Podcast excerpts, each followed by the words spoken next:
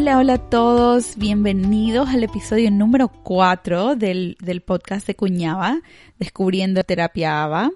Y les habla Leti Toro, analista del comportamiento, en un sábado súper, súper caluroso acá en Toronto.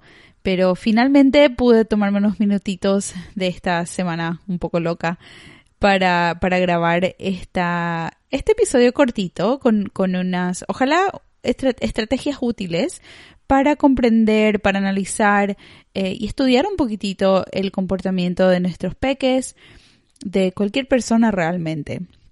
Por lo general, eh, la falta o, el déficit en la comunicación o, la falta a veces de comunicación es un, una característica central, digámosle, al, al diagnóstico del TEA. Y entonces a veces como mamis, como papis, como maestros inclusive, es un poquitito difícil de comprender exactamente por qué un niño está haciendo lo que está haciendo o qué es lo que necesita, qué es lo que le falta para, para estar cómodo, para poder funcionar cómodamente en su día a día, ya sea en la casa, en la escuela o donde le toque estar. Entonces, eh, quería compartir esta estrategia porque creo que puede, puede realmente enseñarnos a observar el comportamiento y estudiarlo.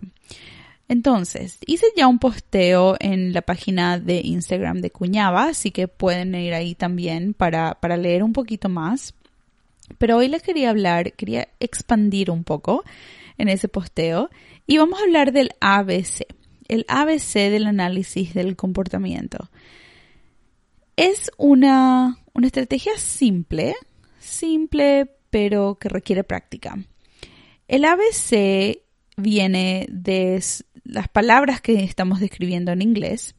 El A viene de antecedente, el B de behavior en inglés o comportamiento en, en, español sería, y la C viene de consecuencia. ¿sí? Entonces, cuando un niño una niña, o como dijimos, cualquier persona, hace algo, se comporta de alguna manera en específica, queremos estudiar todos los antecedentes y las consecuencias a través del tiempo, especialmente si estos son comportamientos que ocurren a menudo, que ocurren varias veces al día, varias veces a la semana, ¿sí? Como ya venimos diciendo, venimos diciendo desde la introducción en los episodios pasados, en el análisis del comportamiento o de la conducta, siempre estamos estudiando o intentando entender cómo el ambiente interno y externo de una persona contribuyen a que, nos comportemos de cierta forma, ¿sí? Que, que hayan comportamientos que, que, aparezcan, pero que se mantengan, que cada vez que estemos en esa misma situación nos comportemos de la misma forma. Esto nos ayuda a nosotros a poder cambiar, a poder manipular el ambiente, a poder manipular esos antecedentes y esas consecuencias y así eh, poder, poder prevenir comportamientos que intervienen o por, eh, comportamientos que hacen eh, el funcionamiento del día a día un poquito más difícil para, para esa persona, ¿sí? También nos ayuda a comprender cuál es realmente el déficit, qué es lo que está faltando. Tal vez este comportamiento en específico, por ejemplo, me estoy pegando la cabeza y tenemos muchos niños que, tienen eh, dificultades y, en esos momentos difíciles se lastiman a sí mismos, por ejemplo, se pegan la cabeza o se, se arañan o se lastiman de alguna forma. Y Obviamente queremos disminuir esos comportamientos porque pueden ser peligrosos. Entonces, este análisis, este tipo de análisis nos ayuda a entender cuál es el comportamiento que tenemos que enseñar como reemplazo, ¿sí? ¿Cuál es el comportamiento que reemplace? Por ejemplo, si tenemos un niño que tiene un dolor de dientes y no puede comunicar eso y a menudo eh, niños se, tal vez se, pegan la cabeza o se pegan la cara, como, como intentando conseguir un poquito de alivio. Entonces, pero no pueden comunicarse. Entonces, al, al encontrar ese, ese patrón, al, al, encontrar esa función, no solo queremos disminuir el, el, el, el auto el, el daño que nos estamos haciendo, que se está haciendo, pero también queremos enseñar un comportamiento de reemplazo. Queremos enseñarle a él o a ella a que puedan comunicar dolor o, incomodidad de alguna forma, ¿sí? Dependiendo del niño, tal vez esto va a ser un poquito, un poquito más difícil. Tenemos que enseñarles alguna palabra más simple y fácil. Otros tal vez podrían aprender a comunicarse de forma más compleja. Pero, al final del día, estamos estudiando los, los comportamientos dentro del el contexto, dentro del ambiente, entendiendo qué es lo que está pasando en cada evento y, y cuál es el rol de ese, de ese comportamiento. ¿sí? A menudo hablamos del comportamiento como comunicación, de la conducta, de lo que alguien, todo lo que hacemos como comunicación. Eh, tal vez estoy tratando de, no, no sé cómo llamar la atención de una forma efectiva o, más funcional, ¿verdad? Por ejemplo, hay niños que no saben tal vez que pueden decir, hey mamá, o levantar la mano, o tal vez venir y tocar el hombro, eh, y, pero sin, o saben cómo hacer esos comportamientos, pero no funcionaron. Entonces ahora están intentando otras cosas.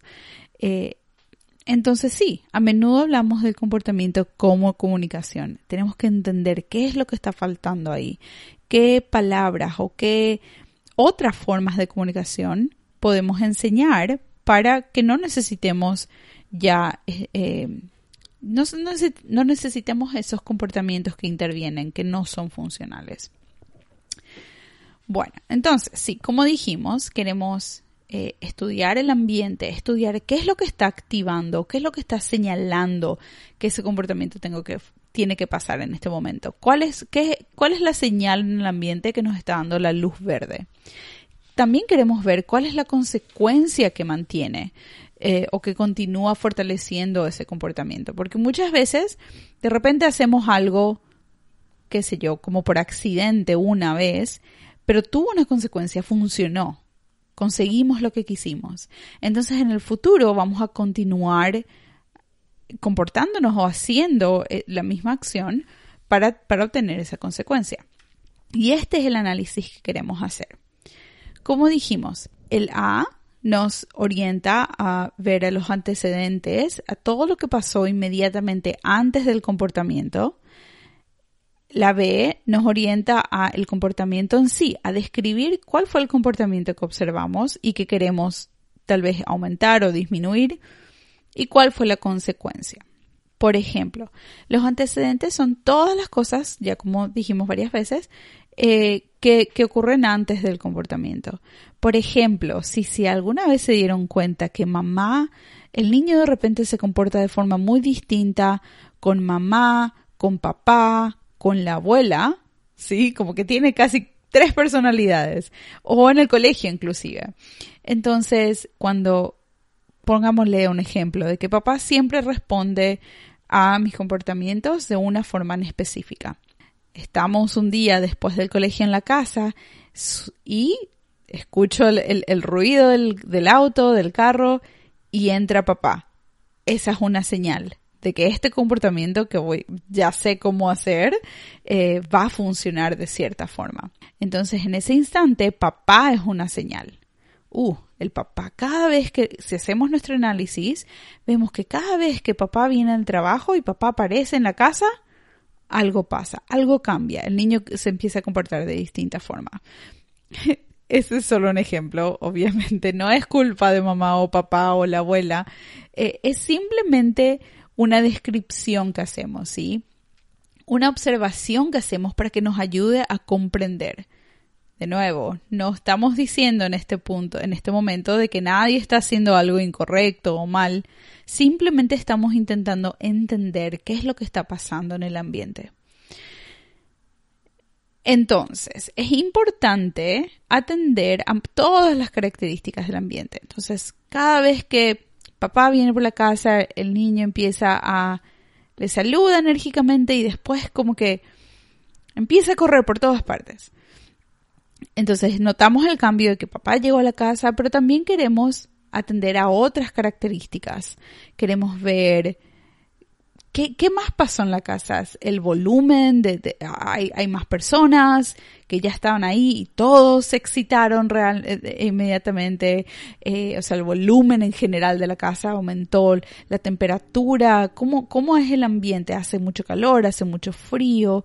Eh, ¿cómo, ¿Cómo fue el sueño del niño ese día? ¿Cuál, tienen, comieron bien, tienen hambre, están muy satisfechos tal vez, tienen sed, eh, como ya dijimos, hay más personas alrededor, cuántas personas, eh, todo eso, o sea, realmente queremos entender el ambiente de la forma en que, en que, y todo lo que está ocurriendo antes de que el niño se empiece a comportar de tal forma, de una forma específica. Cuando describimos el comportamiento, esto es algo que es, es, simple, simple de describir y muy difícil de hacer a menudo, como, como muchas cosas en nuestra ciencia realmente. Queremos intentar describir el comportamiento de la forma más objetiva posible.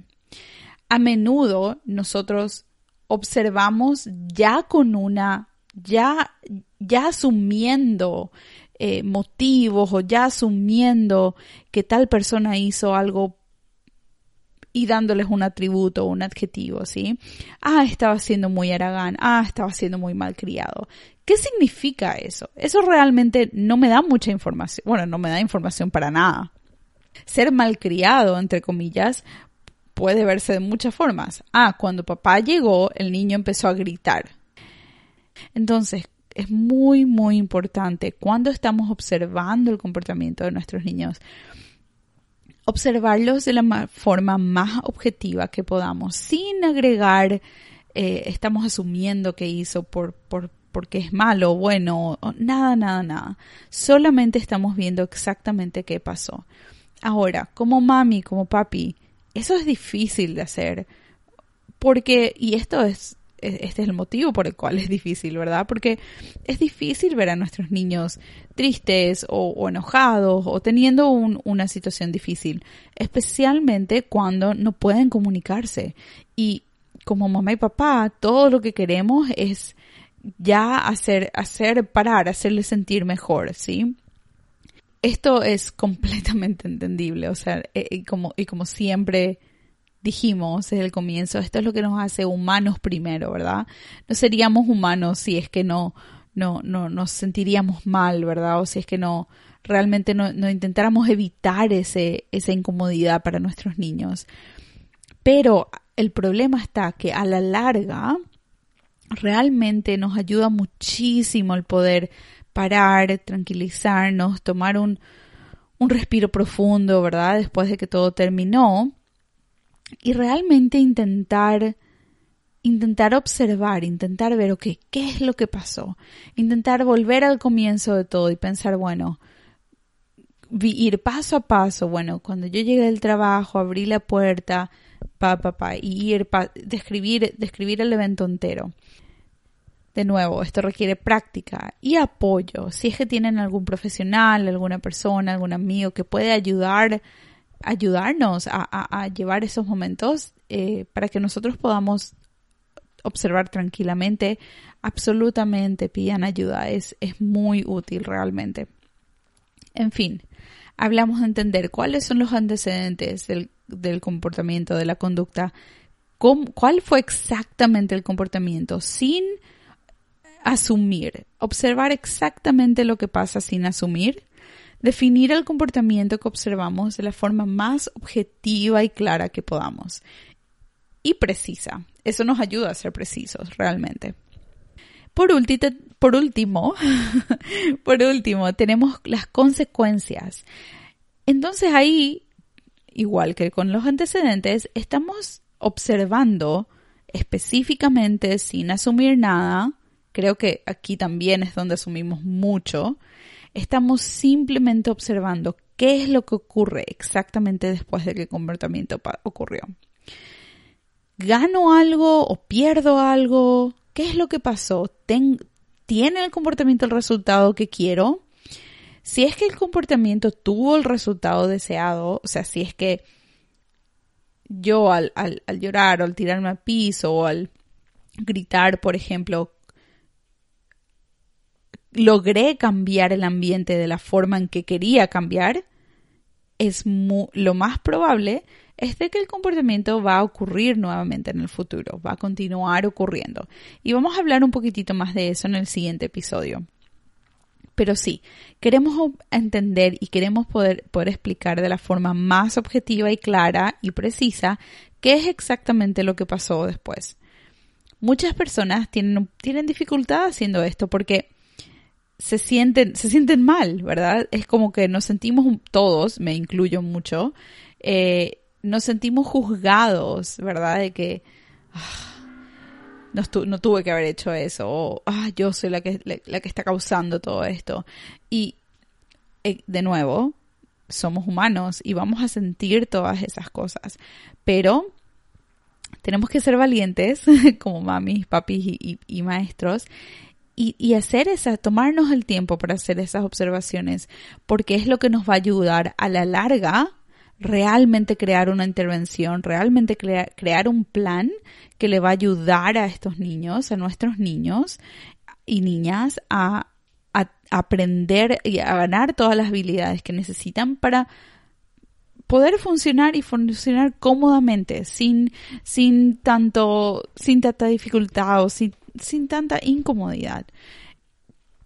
Entonces, la técnica del ABC, del observar los antecedentes, el comportamiento y las consecuencias, nos ayuda mucho, especialmente con conductas y comportamientos, eventos que ocurren a menudo, ¿sí? O regularmente, que ocurren varias veces al día, eh, varias veces a la semana.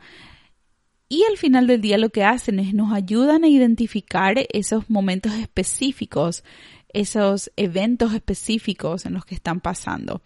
Una vez que podemos identificar esos eventos específicos, podemos otra vez con una lupa mirar esos eventos y romperlos en, en pedazos para, para, entender en dónde, dónde está, dónde está la falla, ¿verdad? Eso es lo que estamos buscando.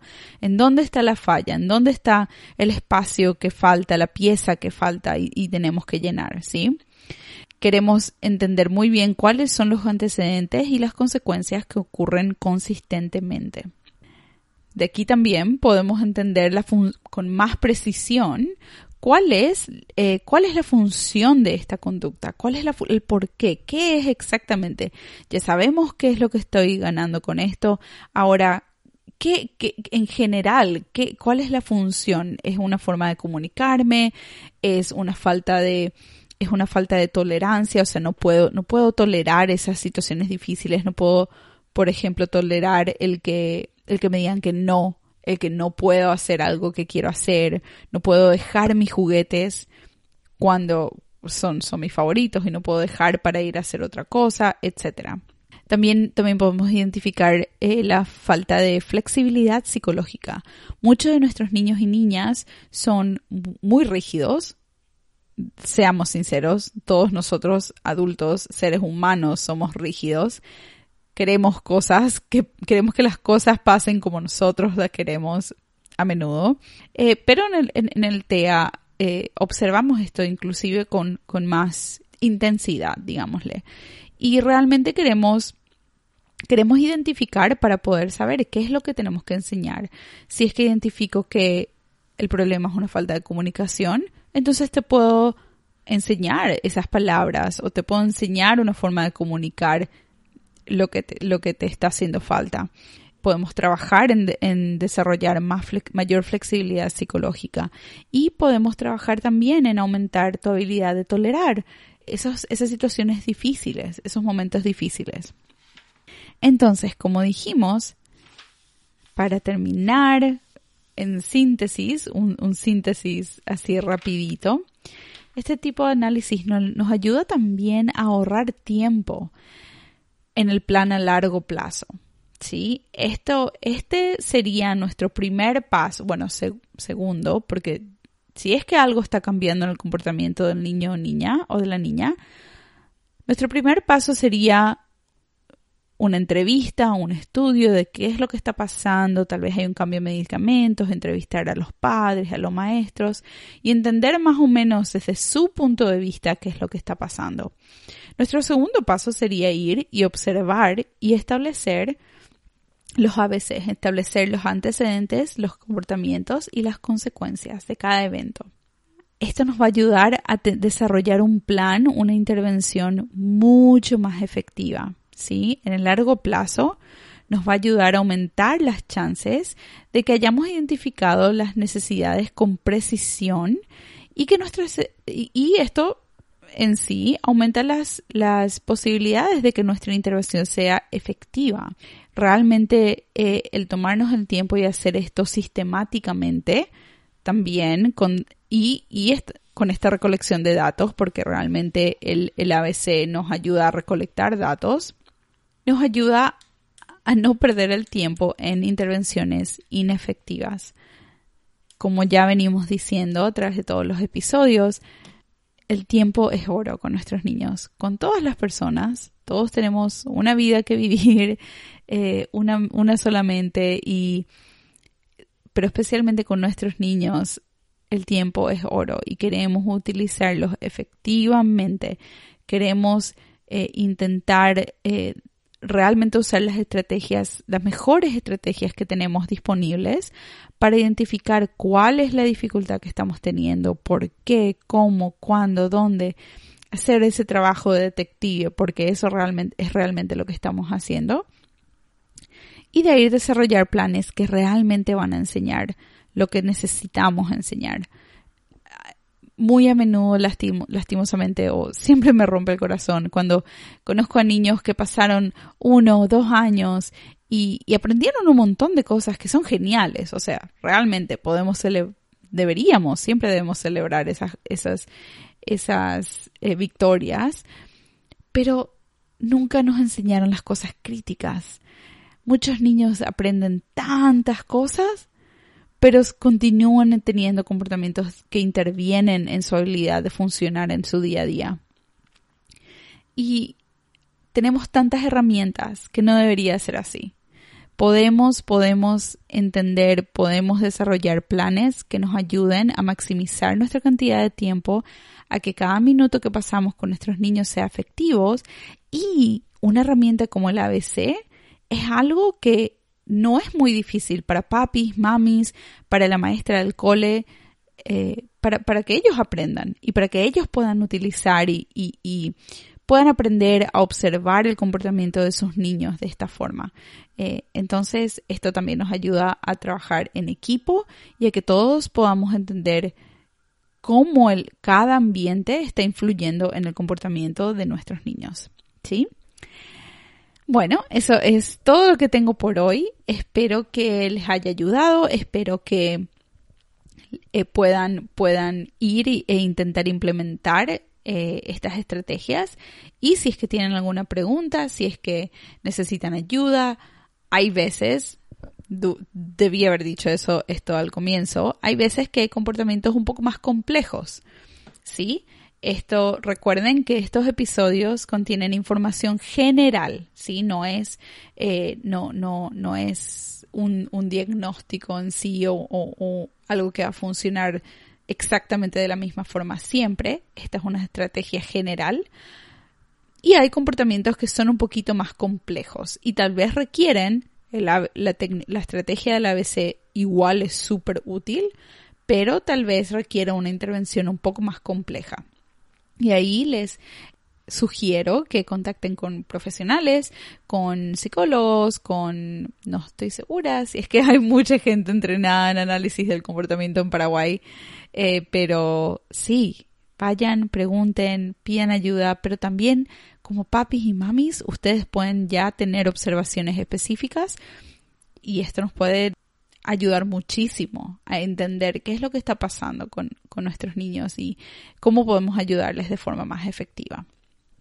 Pero bueno, como ya dije, y continúo hablando, eh, me avisan, me, me, tiran cualquier preguntita que tengan al, al Instagram a cuñaba, a K-U-N barra baja, aba. El Instagram no reconocía la letra ñ. Pero bueno, aquí estamos. Me encantaría conectar con ustedes y poder seguir ayudándoles y ojalá nos podamos ver pronto. Que tengan aquí un fin de semana hermoso, pero sea el día que sea que están escuchando, que tengan un día hermoso, que puedan seguir inspirados en crear un mundo mejor para todos nuestros niños. Muchas gracias. Chao.